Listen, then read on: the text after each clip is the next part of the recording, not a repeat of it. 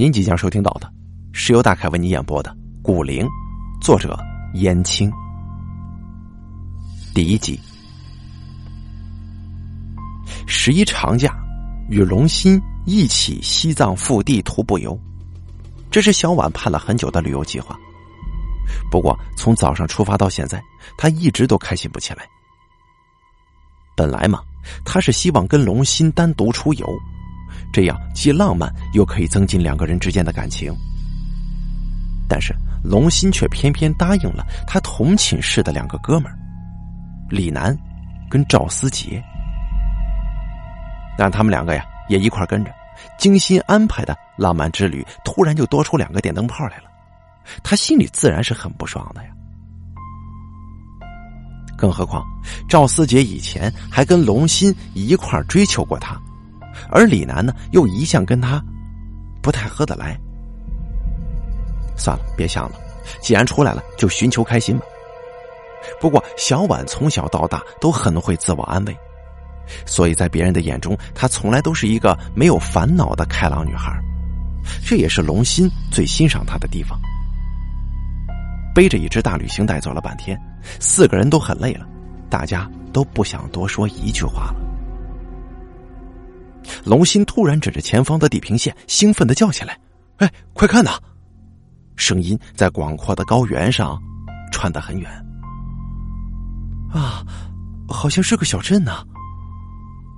赵思杰手搭在额头上远望，李楠也学他的样子，眼里闪过一道异彩，但是没吭声。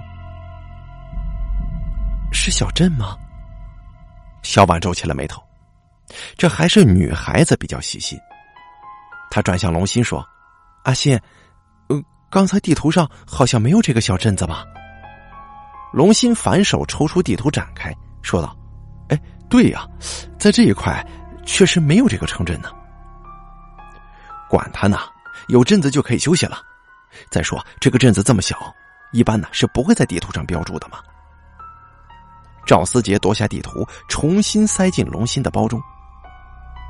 其他人一想，哎。他说的也对呀，就不再多考虑了，赶紧紧步跟上已经跑在前面的他。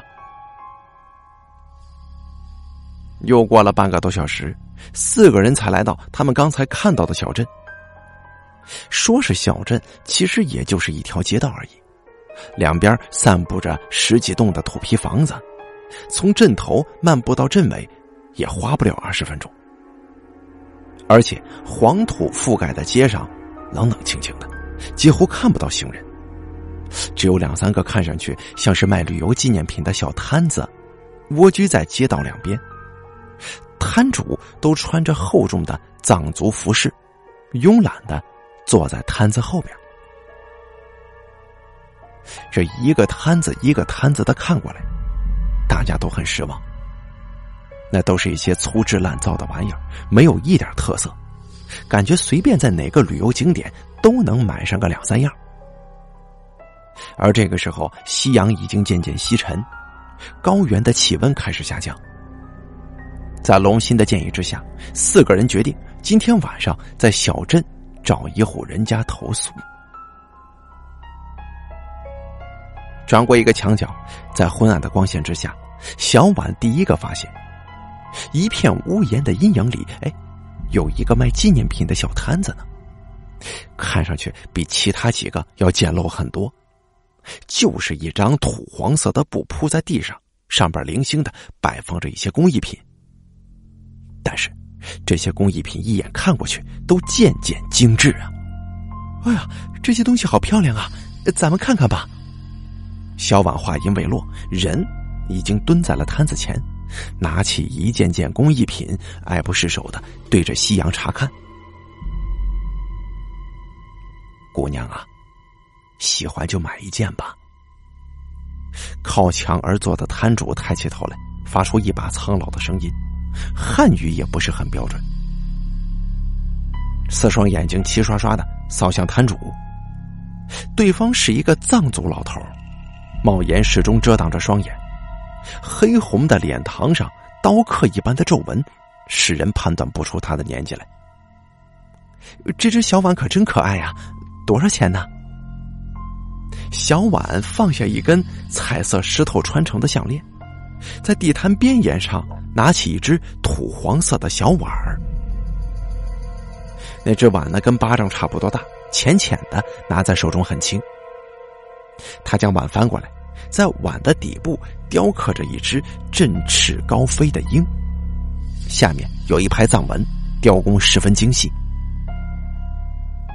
老头笑了，露出满嘴黄牙说：“哈，这个很便宜的，十五块钱。”小婉看着老头咧开的嘴唇，发现他左边上排的全吃掉了，留下一个黑乎乎的洞，让人看上去特别不舒服。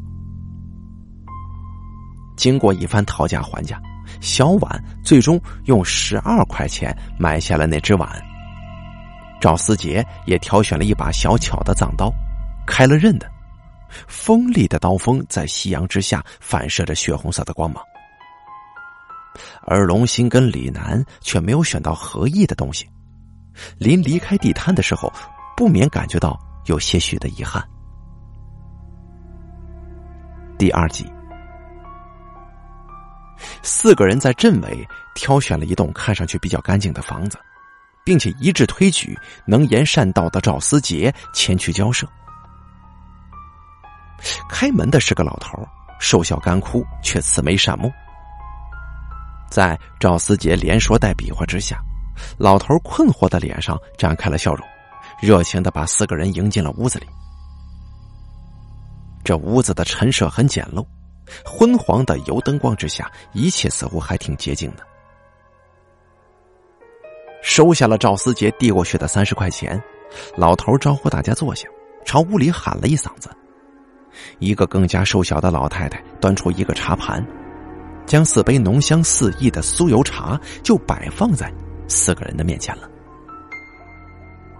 小婉注意到，老太太手腕上挂着一串念珠，心想啊，他大概是信佛的，就没来由的对这对老夫妇平添了几分好感。这晚餐都是藏族特色菜肴。四个人赶了一天的路，着实也饿了。不一会儿的功夫，就将满桌饭菜一扫而光。饭后，第一天出游的兴奋劲儿还没过去，大家围坐在桌前，叽叽喳喳的讨论这一路的见闻。只有李楠没参与，坐在一边沉默的整理数码相机里的照片。也许是累了。很快，屋子里就安静下来。赵思杰抽出刚才买的那把藏刀，左右挥动，舞得呼呼生风。龙心也要小婉把他新买的那只碗拿出来看一看。但是小婉故意不依，两个人笑闹了一阵子，龙心最终获胜，伸手从小婉的背包里抢过了那只碗。他把这只碗翻过来。在油灯底下，仔仔细细的欣赏起碗底的雕刻来。小婉趴在龙心的身边，两个人低声研究着这几个藏文到底什么含义。忙活了一阵子的老头跟老太太从里屋出来，笑容可掬。走在前边的老太太端着四杯热腾腾的酥油茶。他来到近前的时候，老太太的目光落在龙心手中的那只碗上了。刹那之间，他突然停止前进，面色骤变，眼中立刻爬满了恐惧。跟在他身后的老头猝不及防，猛地撞在了老太太背上。这稀里哗啦一阵脆响，老太太手中的托盘落地，四只杯子摔得粉碎。这响声惊动了四个年轻人，他们错愕的抬头。老头上前一步，正要斥责老太太马虎，但一看到龙心手中拿着的那只碗，这刚到嘴边的责难，咕咚一声就吞回了肚子里，脸上的惊恐表现绝对不亚于老太太。此时，老太太已经一步一步的退回门边，低手垂目，手指快速捻动着念珠。翕动的嘴唇，念念有词的。哎，大爷，您您这是？四个人面面相觑。龙心慢慢的起身，一脸的不理解。别，别，把那只碗收起来，收起来呀！老头圆瞪的双眼死死的盯着龙心手中的碗，后退一大步，惊慌失措的摇晃着双手。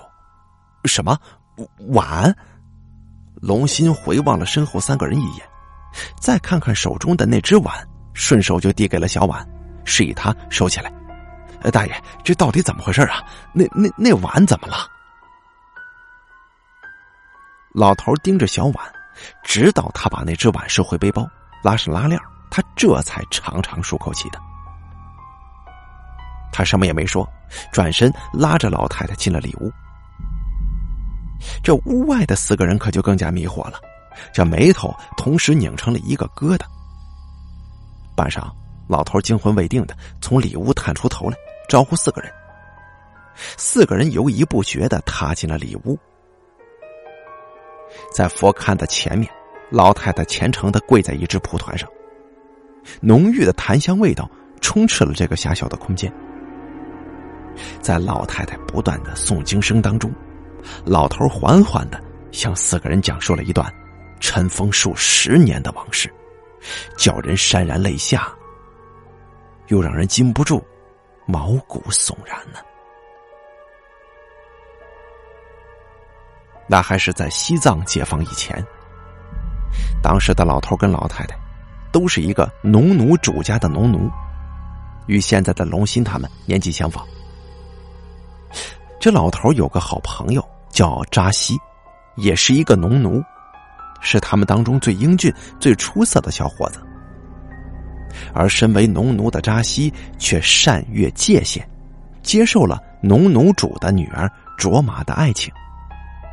这男才女貌的扎西跟卓玛，他们的爱情是甜蜜的，可是身份悬殊啊，又给他们的爱掺杂进了丝丝的苦涩。终于有一天。扎西跟卓玛的幽会被卓玛的父兄撞个正着，不顾善良的卓玛苦苦哀求，他那父亲还有那个凶残的农奴主将他软禁，并且命人把扎西打了个半死，扔进水牢。几天之后，农奴决定杀一儆百，当着众多农奴的面在广场上把奄奄一息的扎西给活剥了。日渐憔悴的卓玛过了将近一个多月才知道这个消息。那个时候，扎西的人皮早已做成了一面大鼓，而鼓鼓则被制成了鼓槌。特别是当地知道了父亲送给他们做油灯的小碗是扎西的头盖骨制成的之后，他彻底绝望了。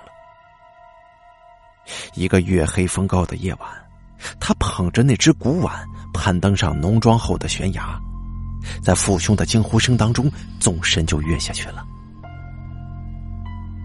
事后，农奴主派了一百多人四处搜索，却始终找不到他的尸体，甚至连那只古碗也消失的无影无踪了。啊，这这可真是，真是惨剧啊！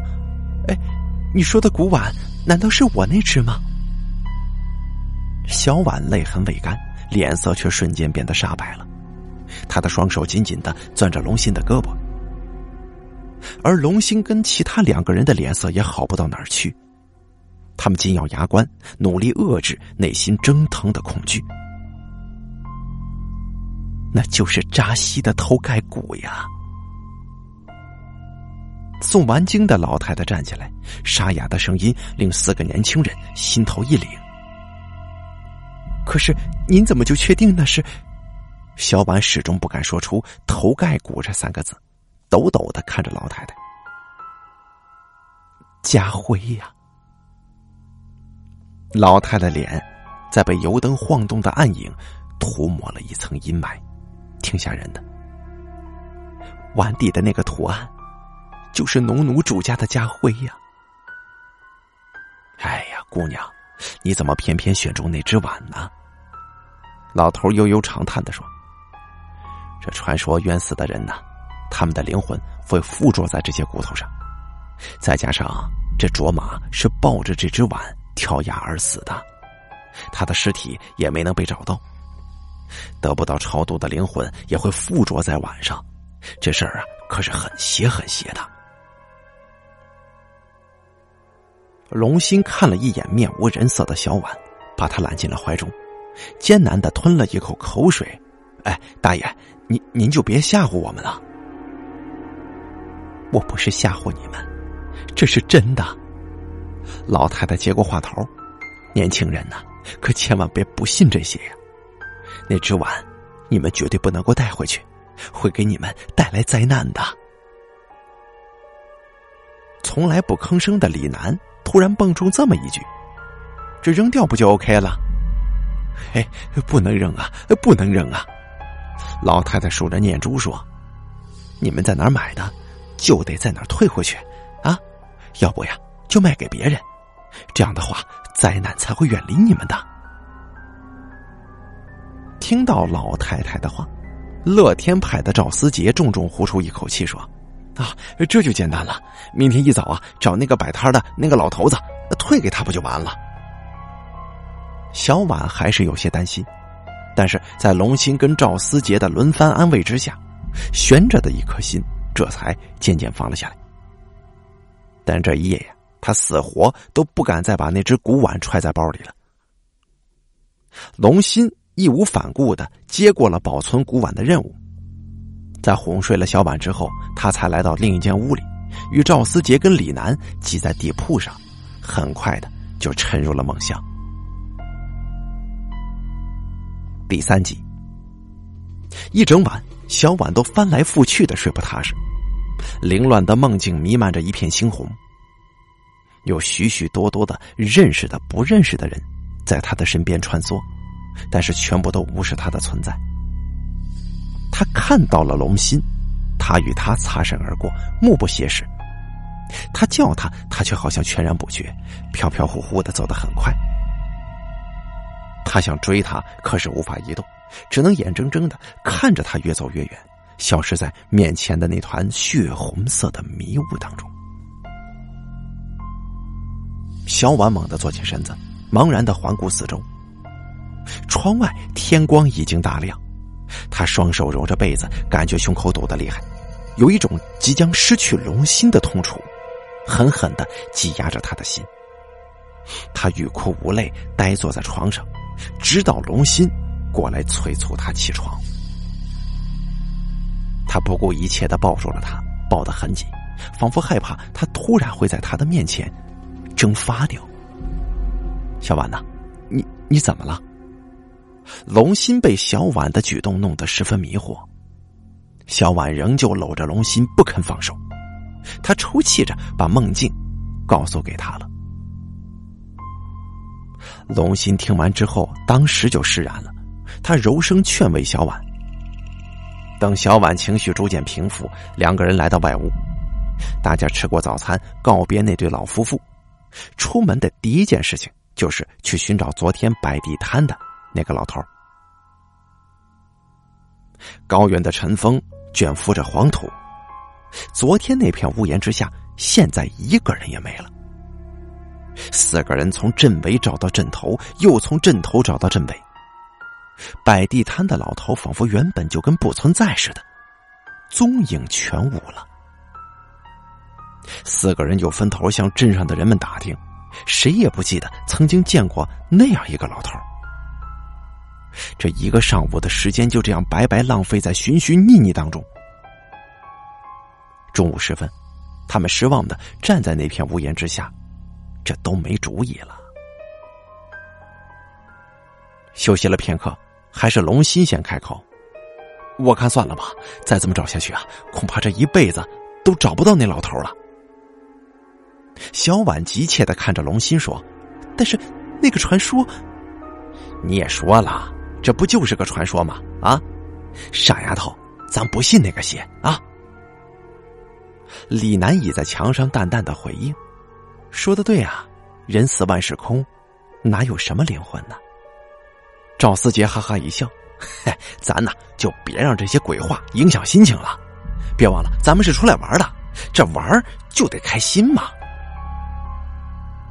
虽然最终小婉还是接受了三个男孩子的提议。继续他们的旅程，但是他心里的那个死结仍然是难以解开，隐隐的如鲠在喉，心境怎么也豁达不起来。在接下来的旅途当中，他根本无心欣赏周边的美景，甚至连照相都笑得很勉强。夜幕降临，四个人终于在一成不变的高原景色当中看到了一座高山。在白天呢，山一定都是郁郁葱葱的绿色，而在暮色当中，却呈现出一种浓黑的颜色。在半山腰有一块林中空地，四个人就决定在这儿扎营。支帐篷的时候，小婉对这座山、对这片林子都有一种。很不好的感觉，这种感觉让他愈加的闷闷不乐。可是啊，他又确实是无法确定这种莫名的不适感是从何而来。高原的夜晚寒冷异常，大家都穿上了事先准备好的棉衣，围着篝火而坐。这晚餐是一点点干粮跟几个罐头。跟昨天在那对藏族老夫妇家的美味佳肴是根本无法相比的。吃过东西，赵思杰跟李楠离开了火堆，结伴钻进了密林深处。这空地上就只剩下龙心跟小婉。小婉依偎在龙心的怀中，仰头看着被茂密枝叶割得七零八落的明月，他一句话都没说。在平时的时候，如果这样依偎着阿欣，他一定会感到很甜蜜的。但是今天非但没有这种感觉，反而隐隐的有一定担忧。小婉看了龙心一眼，他今夜也变得很沉默了。他用一根树枝拨弄着火堆出神。没等赵思杰跟李楠回来，他就推说累了，钻进自己的帐篷躺下。一开始的时候，他的睡眠很浅，帐篷外火焰噼里啪啦的燃烧声清晰的灌进他的耳朵里。他似乎还听到了赵思杰跟李楠回来的脚步声，接着就什么都不知道了。在睡梦当中是没有时间概念的，不知道睡了多久，小婉突然醒了过来，她是被一种声音惊醒的。睁开眼睛之后，那种声音消失了。他迷迷糊糊的望向帐篷透明的穹顶，外界仍然是一片漆黑。他又闭上了眼，疲累的思维不愿意再去追究声音的来源。很快，他再次跌入无梦的深眠当中了。等到小婉有一次睁开双眼的时候，天已经亮了。他打着哈欠爬出帐篷，看见赵思杰跟李楠垂着头坐在熄灭的篝火前。他站起来伸了个懒腰，“哎，阿新呢？”没有人回答他。坐在那里的两个人谁也没抬头。他看了一眼龙心的帐篷，拉链敞开着，但是里面却没人。他又追问：“阿新人去哪儿了？”哎。你你们怎么不说话呢？李楠缓缓的抬头。阿新，阿新他，哎，小婉发现他的眼眶红红的，他说了半句不再说了，而是将一件一直捂在胸前的东西举到了小婉跟前，根本不用细看，小婉就认出来了，这是龙心的围巾呢，是去年自己亲手织给他的。他心知有意，一把夺过围巾，厉声喝问李楠：“阿心呢？我问你，阿心他……”话说到这里，他突然停下来了，双眼直愣愣的盯着浅蓝色围巾上的一大片醒目的深红色。赵思杰依然低着头，用一种沉痛的声音断断续续的道出了事情的经过。清晨。当李楠第一个钻出帐篷的时候，他就发现龙心已经不见了。那个时候他并没在意，以为龙心只是到附近转悠去了。但是啊，在左等右等，就是不见龙心回来，他开始不安起来。叫醒赵思杰，跟他一同出去寻找。他们穿过林子，来到一个悬崖边上，竟然在悬崖旁的黄土上发现了很多凌乱的脚印。这脚印上面到处都是斑斑点点的血迹。循着血迹，他们在一棵折断的植物上找到了这条围巾。不可能，这怎么可能呢？小婉捧着围巾，一脸难以置信的表情。他朝着赵思杰跟李楠吼道：“你们干嘛不去找呢？”小婉，你冷静点赵思杰吸了吸鼻子：“我们趴在悬崖边上向下看了，那里深不可测呀。我们喊了很久，可是……哎呀！”他摇了摇头，以显示自己的无能为力。眼泪狂涌出小婉的眼眶，他大叫一声：“阿新！”不顾一切的冲进了树林。赵思杰跟李楠慢了一步，待到他们起身追赶的时候，他的身影已经没入了树冠的阴影当中。一路追到悬崖边上，他们才追上他的，刚好来得及将失去理智的他给拖下来，扑倒在地。在遍地的浮土当中，小婉歇斯底里的发泄了一番。他终于泄劲儿了，被赵思杰跟李楠架回帐篷边他坐在帐篷里，失魂落魄，双手紧紧的攥着那条围巾，空洞的大眼睛里不断的有大颗大颗的泪珠滚落下来。遇到这种情形，两个男孩子一时也是六神无主了。经过商议之后，他们决定由赵思杰陪着小婉，李楠下山去寻求救援。李楠收拾好行装，去龙鑫的背包里找地图。他吃惊的发现，不仅地图不见了，就连那只可怕的古碗也消失无踪了。当李楠面容煞白的把这个消息告诉赵思杰的时候，赵思杰的脸色自然也比他好不到哪儿去。两个男孩没有把这件事情告诉小婉。李楠按照原计划，怀着忐忑不安的心情下山而去。这本是一片原始林区，绝少有人涉足。山上当然就没有路。一向方向感极好的李楠，凭借着记忆在山林之间穿梭。但是很快呀，他发觉到，整个山林看上去全部都一样。在密密层层的树干之间，他根本就辨别不清方向。他颓丧的想到，自己一定是迷路了。咬着牙关，李楠继续在山林当中艰难的搜索。有好几次，他都发现自己根本就是徒劳在一个地方转圈呢。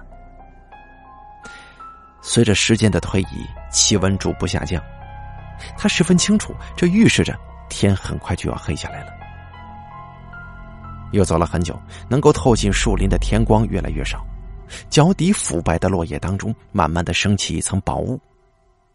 他反手从背包当中掏出一只手电筒，黄色的光柱在林中盲目的扫射。天终于黑下来了。李楠胡乱的吃了点东西，但是也不敢停下来。深一脚浅一脚的继续前进，衣服被刮破了好几处，裸露在外的脸跟手也被不知名的植物尖刺划出了很多很多的小伤口。不清楚究竟走了多久，他骤然停下来了。他欣喜的发现，就在不远的前方，有朦胧的月光从树林的缝隙间透进来，笑容爬上了他的嘴角。他紧跑几步，一头就冲出了树林。突然之间，脚下哗啦一声响，李楠跨出去的右脚踩了个空，身体向前猛扑出去。他心一沉，手电筒就脱手而出了。橘黄色的光柱刻意隐没在脚下的浓雾当中，身子下坠的速度越来越快，絮状的雾在身边迅速掠过。被月光浸润成了淡青色，他绝望的闭上双眼，四肢无助的在空中滑动着。第四集，哎，李楠，你怎么这么快就回来了？一线微光刚刚在天边露头，赵思杰就钻出了帐篷，一眼就看到垂头丧气坐在篝火灰烬前的李楠了。我，迷路了，我又转了回来。李楠侧过脸，伤痕累累又苍白无比的脸，十分吓人。那那你是怎么找回营地的？赵思杰关切的在李楠身旁坐下，怎么样？你没受伤吧？李楠摇了摇头，显得很是疲倦。他转身爬进了自己的帐篷。赵思杰还想再问点什么，但是帐篷门的拉链已经在他面前拉起来了。这已经很明显了，李楠不想再跟他说什么。他知趣的闭上了嘴。他回头看了看小婉的帐篷，毫无动静，而李楠那边已经传来均匀的鼾声。他站起来，走向密林深处悬崖的方向。晨曦的树林当中，寂静的没有一丝声响，四处缭绕着没有散尽的夜雾，能见度也非常低。赵思杰双手抄在棉衣口袋里。沙沙的脚步声跟他自己的呼吸声单调起伏，在这样的环境之下显得有点诡异了。走出没多远，他骤停下来，屏住呼吸，一动不动。不仔细看，还以为他的身影只不过是林中众多树木当中的一棵呢。这什么声音呢？突如其来的一种不和谐的声响。这正是令赵思杰停下脚步的原因。随着他的静止，那个声音也凭空消失了。就这样，他与空灵对峙着，神经紧绷到了极限，细微的汗珠也悄悄的溢出了他的毛孔。慢慢的，有一阵微风掠过，繁茂的枝叶起了一片骚动。几片枯叶垂落下来，掉在地上厚厚的落叶当中，发出的声响还挺大的。赵思杰颤了颤，舒出一口气，右手抬起，按住砰砰直跳的心。原来是落叶的声响，真他妈吓死我了！他舔了一下干涸的嘴唇，准备继续前进，可是他刚想抬腿，却猛地一怔。惊恐万分的双眼死死的瞪着前方树干间的空隙，伴随着嗖嗖的声响，一条黑色的影子在暗中稍纵即逝。待了足有有好几秒钟，赵思杰再难忍受恐惧的折磨，他转身朝营地狂奔。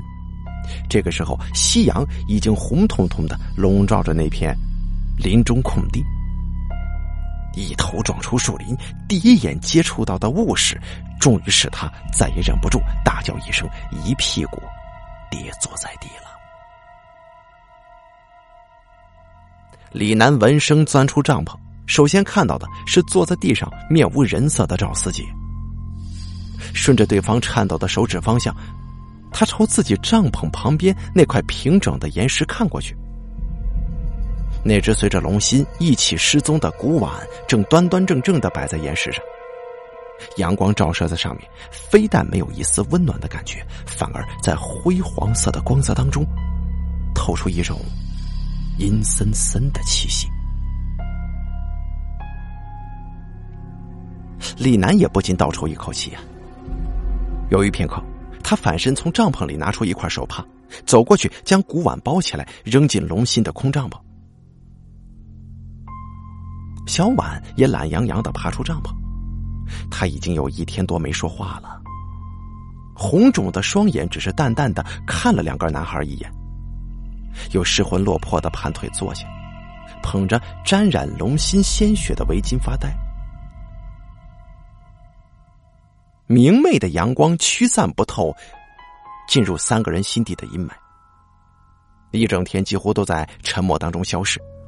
两个男孩始终眉头深锁，然而他们既想不出离开这儿的办法，也不知道该怎样令近乎痴傻的小婉恢复活力。黑夜再次展示他的淫威了，以极快的速度驱赶着光明，占领每一个角落。在赵思杰的劝说之下，只喝了几口水的小婉，重新无声的爬回帐篷，倒头躺下，可能是累极了。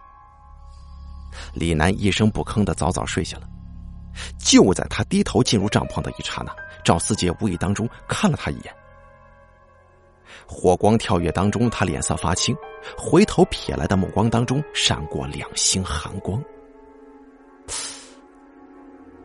赵思杰打了个冷战，他脑海里回闪着早上看到的那条黑色的影子，还有那只莫名出现的古碗，心里开始阵阵发虚。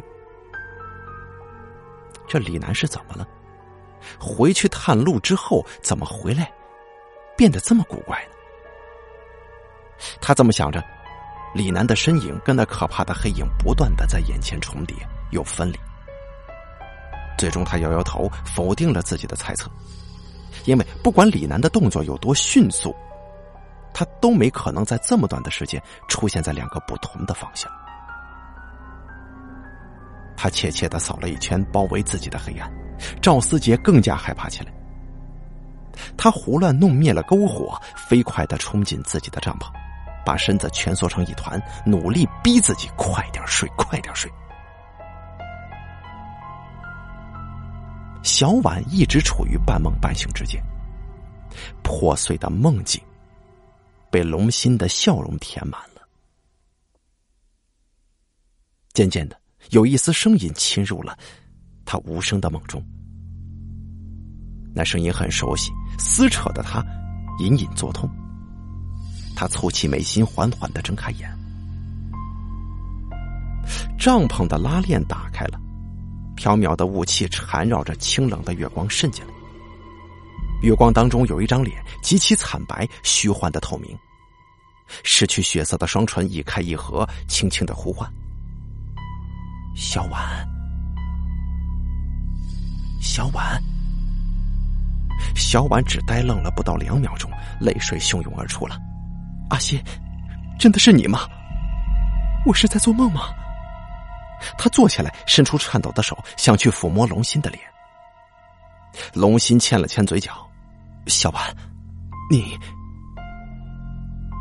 正当此时，帐篷外传来赵思杰一声惊叫。龙心突然消失，小婉不顾一切窜出帐篷，只来得及看到夜风搅动一团浓雾。他捂着胸口，泪如雨下。随后，从帐篷里出来的李楠诧异的看着悲泣的小婉：“哎，小婉，怎么回事啊？”我刚要睡着，我听到帐篷外有有声音。赵思杰面如土色，指着小婉的帐篷说：“等我爬出来，我就看到一只毛乎乎的东西，他的头在帐篷里，我我看不清楚，所以……”他咽了一口口水。因为恐惧而窒息，无法继续他的话语。小婉颓然跌坐下去，抽泣着喃喃自语：“是阿信，是阿信呐。”李楠面色阴晴不定。过了好一会儿，他沉声说：“你看着小婉点我我追过去看看啊。”赵思杰一惊：“哎，你还是别去了，这太可怕了。”李楠不再答话，从赵思杰的包里翻出电筒，捡了一根粗大的树枝当武器，冲进了面前的雾帐里。赵思杰重新引燃篝火，扶小婉在火边坐下，胆战心惊的聆听着周围所有的声响。第五集，艰难的等待当中，时间已经过得异常慢了。小婉只是低头流泪，他坚信，不管刚才是真实还是梦境，龙心一定来看他了。赵思杰不敢稍有懈怠，他找出新买的那把藏刀，握刀的双手不停的颤抖，仿佛时间过去了一个世纪，浓雾深处突然传来一声大叫。由于声音过于短促、过于尖锐，根本就分辨不出那是什么东西发出的声音。身游天外的小婉恍若未闻，赵思杰却神经质的跳了起来，刀尖对着对方。他原地转了一个圈，游移不定的向着声音发出的方向，一步步的走了过去。行至宛若一堵白墙的雾气边缘，赵思杰他顿了顿，回头看了小婉一眼。正当他缓慢的把头转回去之际，伴随着一声突起的惨呼，他的身体被一股大力猛地拖进雾墙里。小婉弓着的背脊抖了一下，就如同梦游当中惊醒的人，茫然四顾。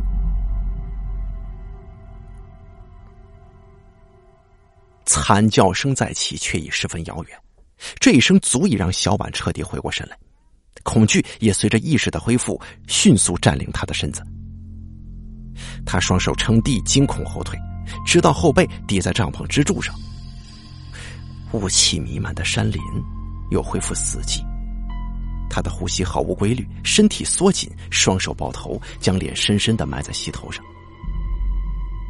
不多久，一阵窸窸窣窣的声响。在周遭响起，没有具体方向。小婉就更害怕了，他双手紧紧的捂住耳朵，似乎这样做就可以使他远离一切未知的危险。突然，一只手重重的拍在他的背上，他再也无法控制肆虐的恐惧了，凌厉的尖叫撕破夜空。哎，小婉，你别叫啊！那只手捂住了小婉的嘴巴，声音压得很低。是我，我是李丹。小婉战战兢兢的睁大双眼，尽管眼泪模糊了视线，但他还是看得很清楚，眼前蹲着的的确是李楠。赵四姐呢？我刚才好像听到她惨叫了。不知道啊，我我一抬头她就不见了。小婉的声音明显很颤抖。你你找到阿欣了吗？李楠摇了摇头，满含同情的看了小婉一眼。你看到的，或许只是你的一个梦吧。小婉垂下眼皮，哀伤重新又代替了恐惧。不过，李楠踌躇片刻，继续说下去。不过，我有一种感觉，我们周围啊，一定蛰伏着什么东西。赵四杰可能是被那个东西给抓走了。而龙心的失踪也跟那玩意儿有关。或许我走不出山林，也是那个东西在作祟吧。听了李楠的话，小婉骤然想到了什么，猛地抬头：“你是指，你指的是那个碗吗？”李楠沉思半晌，将那只古碗随着龙心的失踪又莫名出现的事告诉给了小婉。为了证实自己的话，他转身钻进了龙心的帐篷。一通翻找之后，他空手而出，脸色难看到了极点。哎呀，又不见了！小婉下意识的捂住了嘴，惊恐无助的看着李楠。不管这么多了，我去找赵思杰。李楠起身要走，但是却被小婉给拉住了。我跟你一块去吧，我我一个人害怕。思虑再三，李楠终于点头。小婉紧拉李楠的衣袖，两个人亦步亦趋，凭借着记忆朝赵思杰最后发出惨叫的方向前进。两个人高高低低的走出很远，小婉突然刹住脚步，指着电筒光柱直射前方，也说不出话来。本来就不多的血色从他的脸上。完全褪尽了。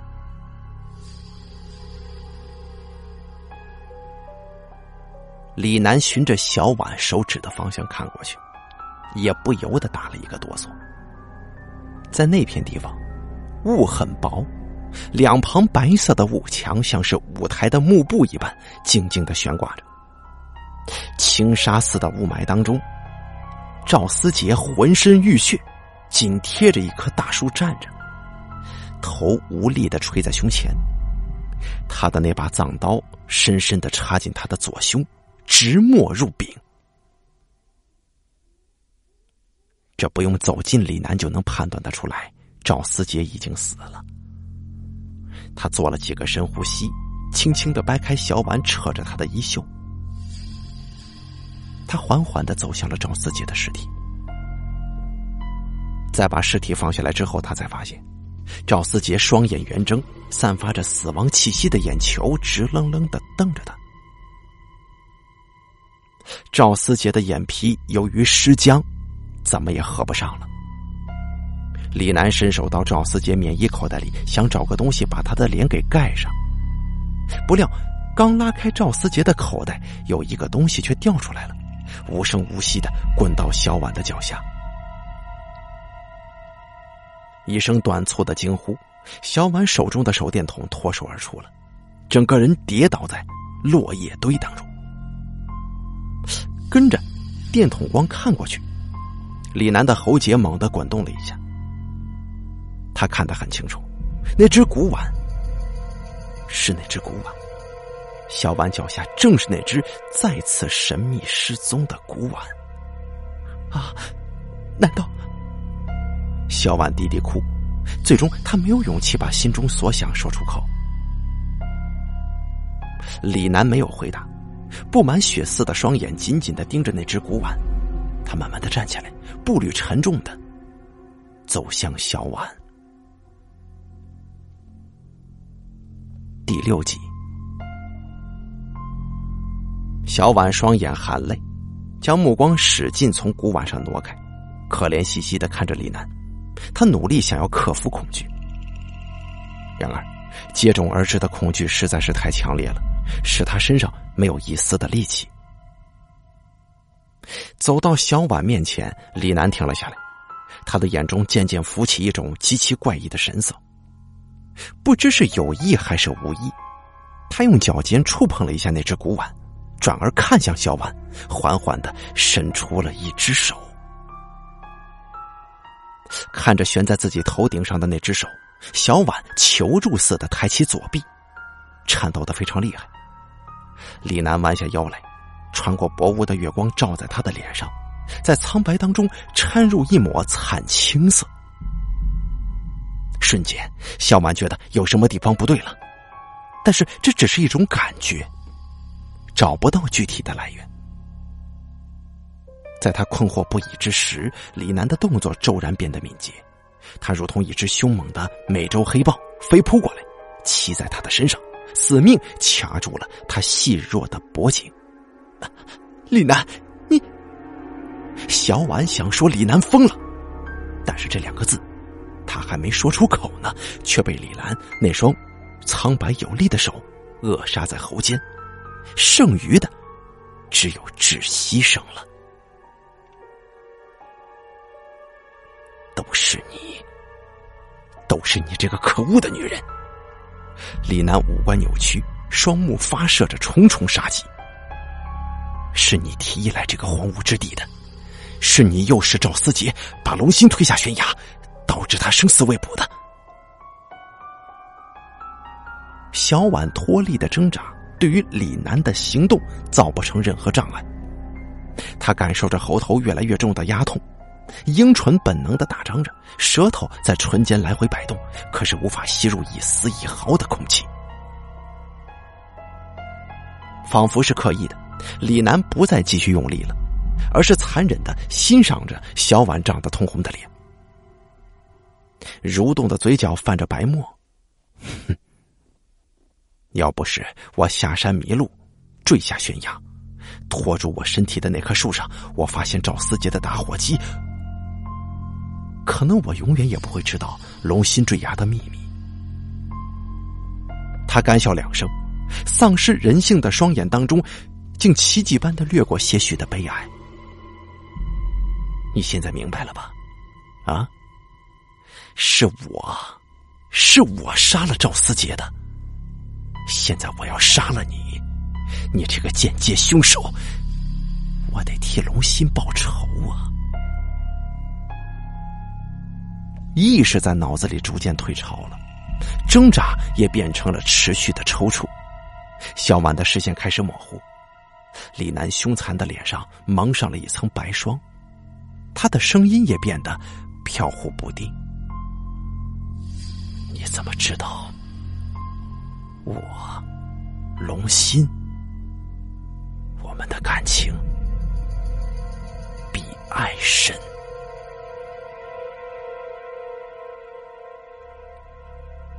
真的是好难受啊！阿信，你等我，我就要来了。此时的小婉已经丧失了求生的欲望，她不愿意再去做徒劳的挣扎了。当他的眼睛终于再接受不到丝毫光亮的时候，他发紫的嘴角突然浮上了一丝微笑。突然之间，李楠一声闷哼，身子抖了一下，仿佛突然之间遭受到了什么变故。小婉欣喜的感觉到脖子上的压力减轻了一些，一股清新的空气迅速灌进他的肺泡当中，脱离李楠膝盖的左臂弹了出去。撞在了某个物体上，传来一阵剧痛。他瑟缩了一下，不顾一切的抓起那个物体，狠命的抡了起来。李楠发出凄厉惨嚎的同时，小婉身上的重压骤然减退。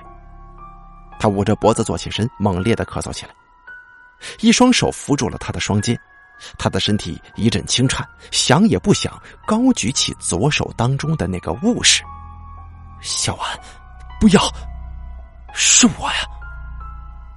一只冰凉的手掐住了小婉的手腕，声音轻柔的，在他耳边轻响，却是如此熟悉。阿阿心吗？小婉抬起眼皮，手中那物事扑通一声掉在地上，那是一块三角形的石头，尖利的角上沾染着鲜血。是我，是我。面前的龙心衣衫褴褛，苍白的脸上绽放着温暖的笑容，热泪扑簌簌的滑下脸颊，小婉哽咽着说不出话来，虚脱的扑进龙心的怀中。突然，倒在一旁的李楠攀着一根树干，撑起了摇摇欲坠的身子。太阳穴汩汩流淌的鲜血使他看起来更加狰狞。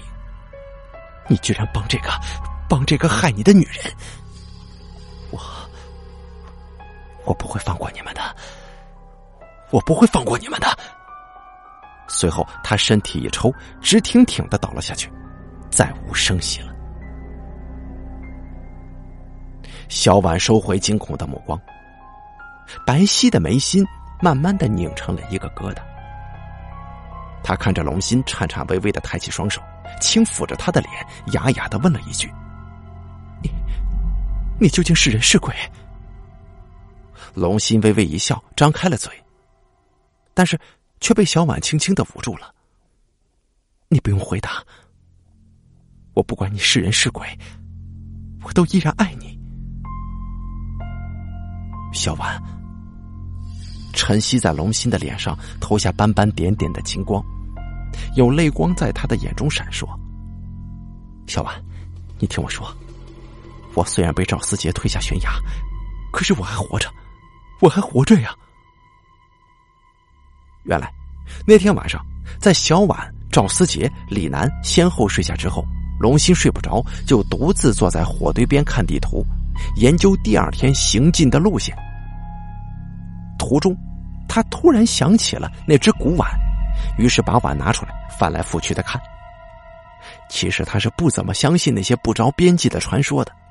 可是，一想到那只碗曾经是一个人的头盖骨呀，他不禁感到不寒而栗。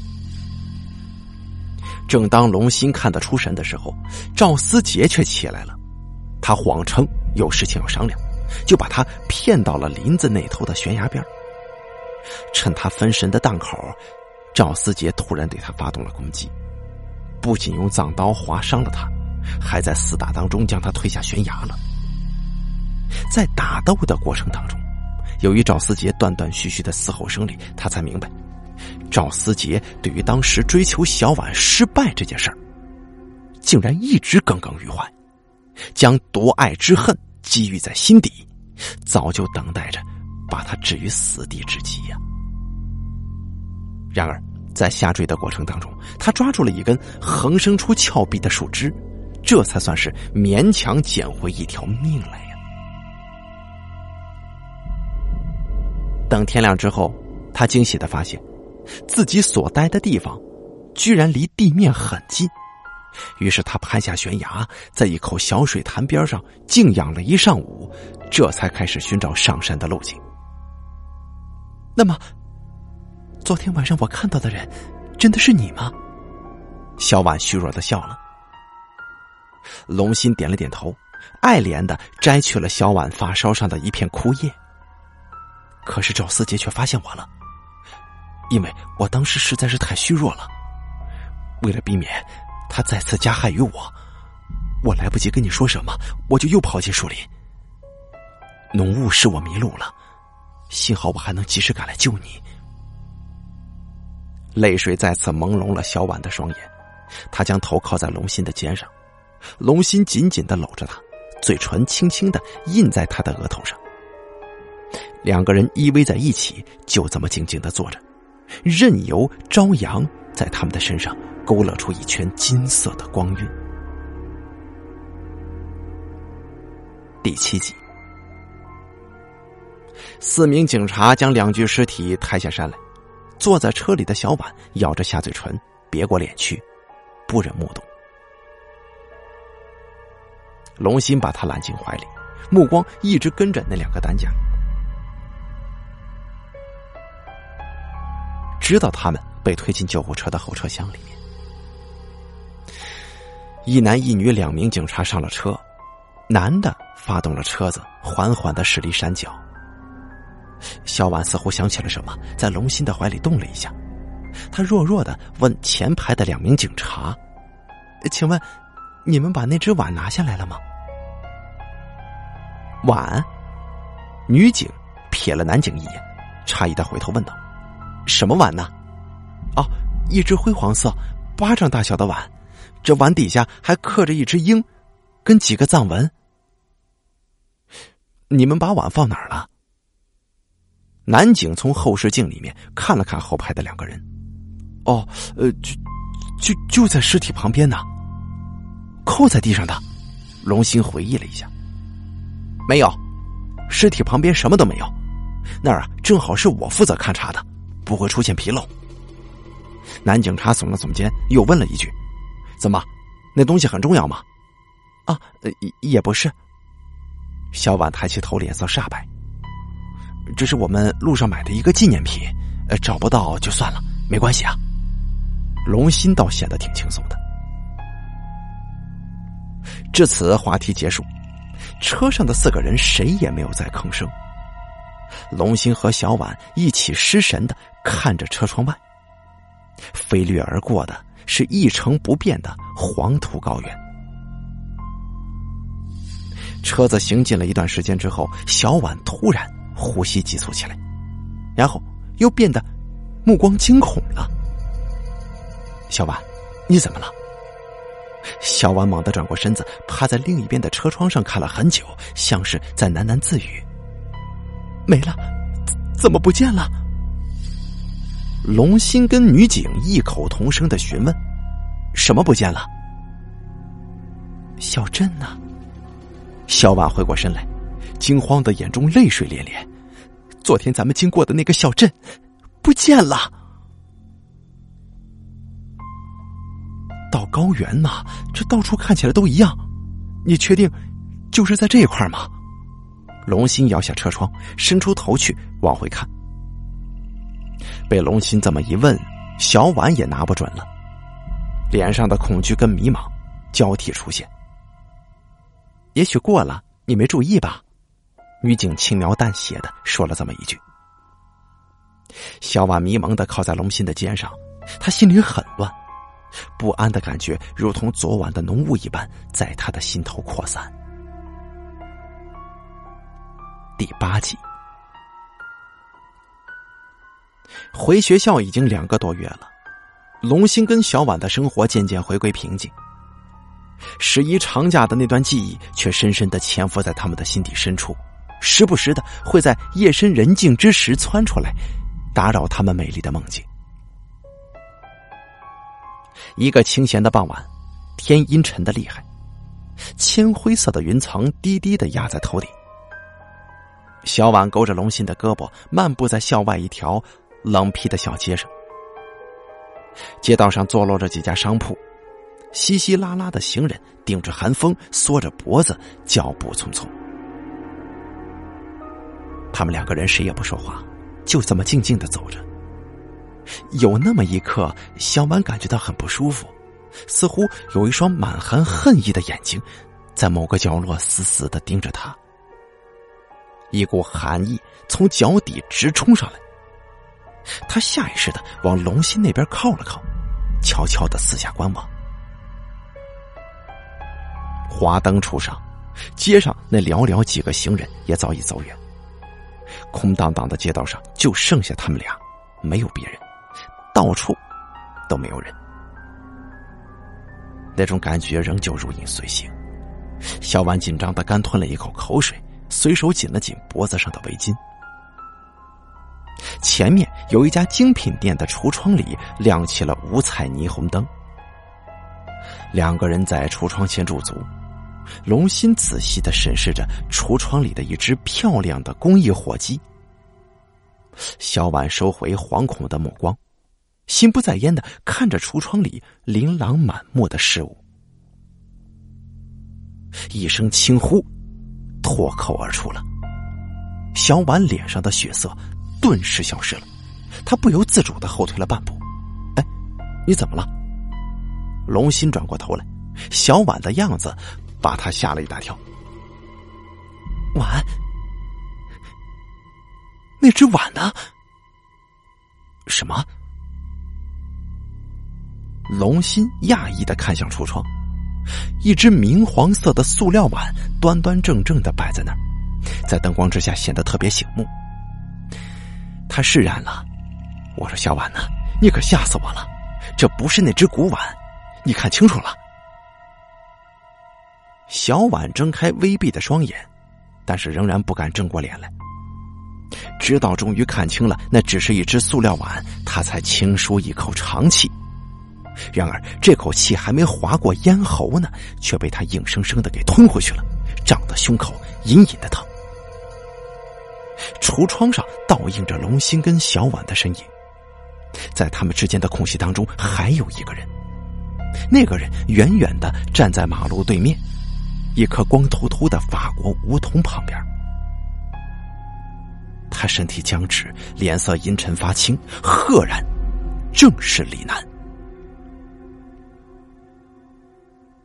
鼻尖上的冷汗微微闪光，梗着脖子与橱窗当中的两道阴冷的目光对视良久，小婉猛地回头，但是树下空空如也，一个人影也没有。呼啸的寒风怪叫着，震撼着树枝。半空当中翻卷着、飘飞着一只白色的塑料袋，显得孤寂。而又无奈。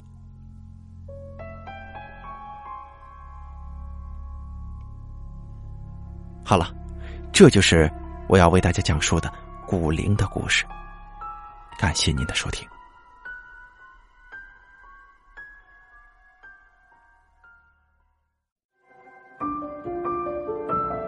本期故事演播完毕。